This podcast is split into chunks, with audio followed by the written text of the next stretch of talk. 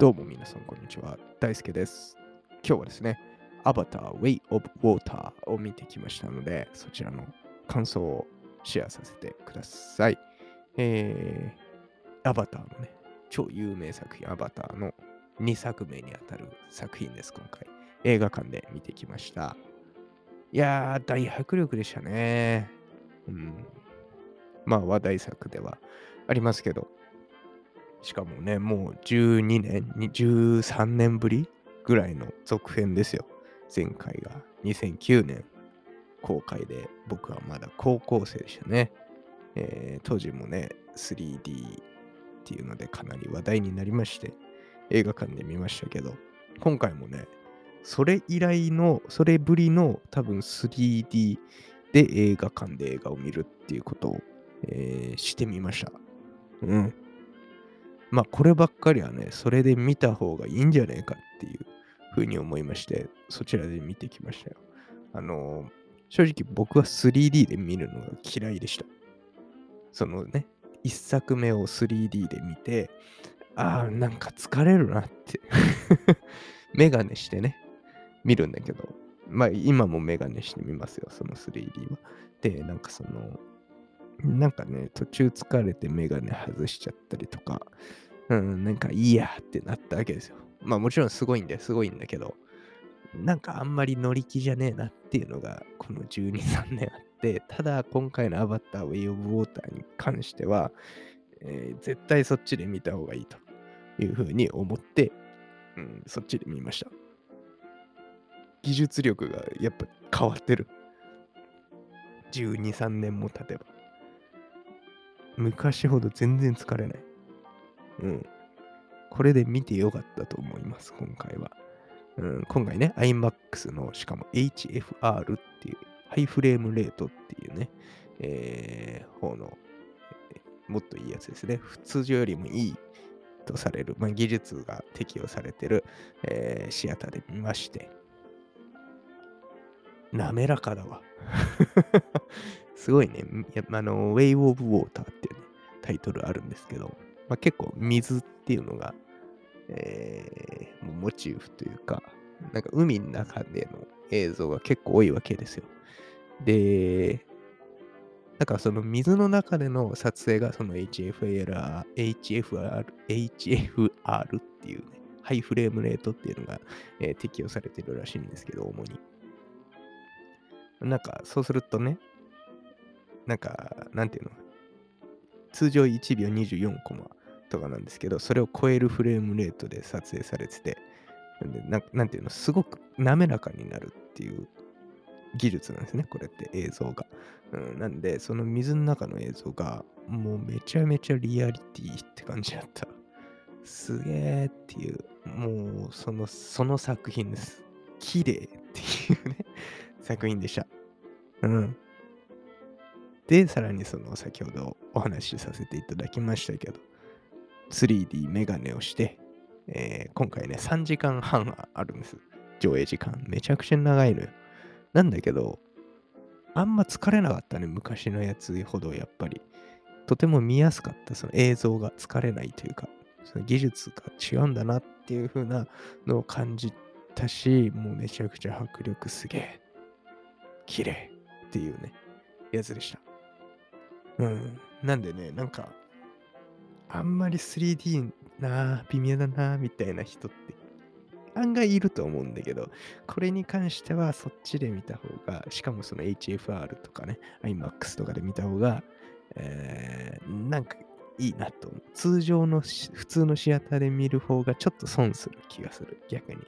なんとなく、これに関しては。うん。なんかそれを楽しむって感じです。技術とか映像を。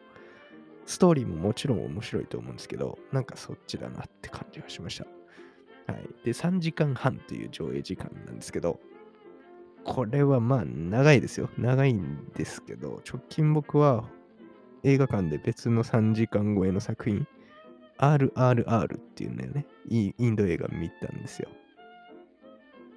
なんで30分、アバター、ウェイオブウォーターのが長いんです、上映時間が。なんだけど、アバターのが体感短く感じた。から多分こっちのが、えー引き込まれたし、えー見てたんだと思う。ので、えーなんかね、3時間半って聞くと、うわ、長ってなるんですけど、まあ、もちろん長いんです。体 しっかり長いですけど、えーなんかね、意外に見れたなって感じです。うん、なんで結構やっぱり面白いし、アバターってすげえんだなって、えーなんか思い知らされた感じがしました。うん、ジェームス・キャメロンってやっぱ革命を起こすねって思いましたね。なんか素人ですけど僕は。うん、はい。です。で、えー、まああとね、えー、一作目っていうのがまあ13年ぐらい前にあって、なんだけど、主要キャストはその時の人をちゃんと継続で使ってるわけですよ。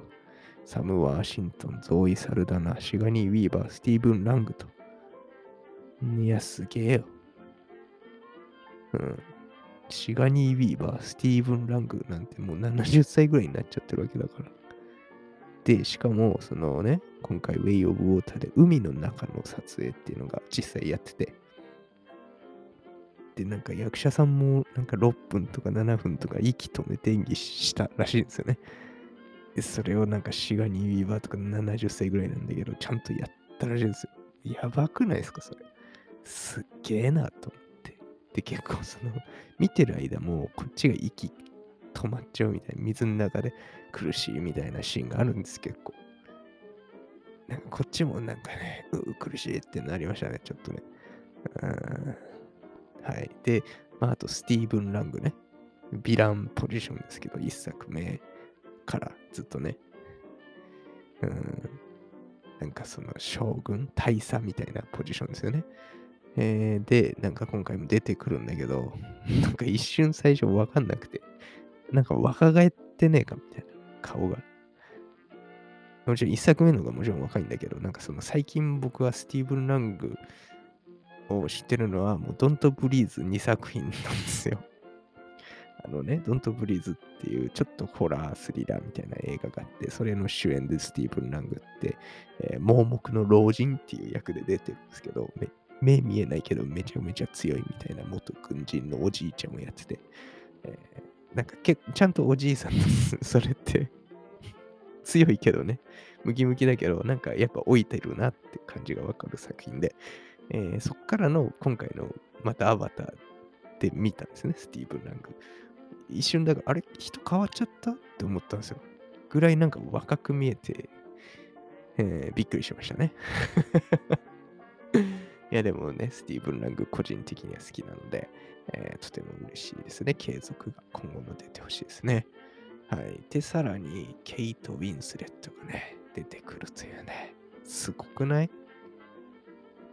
アバター2。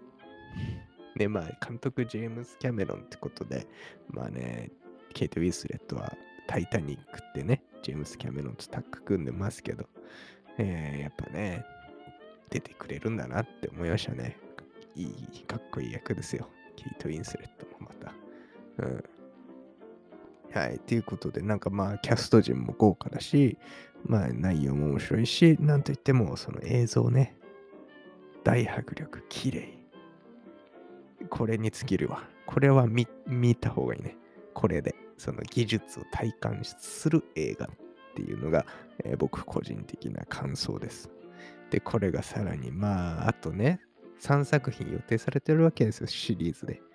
3、4、5とまだね、予定されてるって感じで、これからどうなってくんっていうね、感じですよね。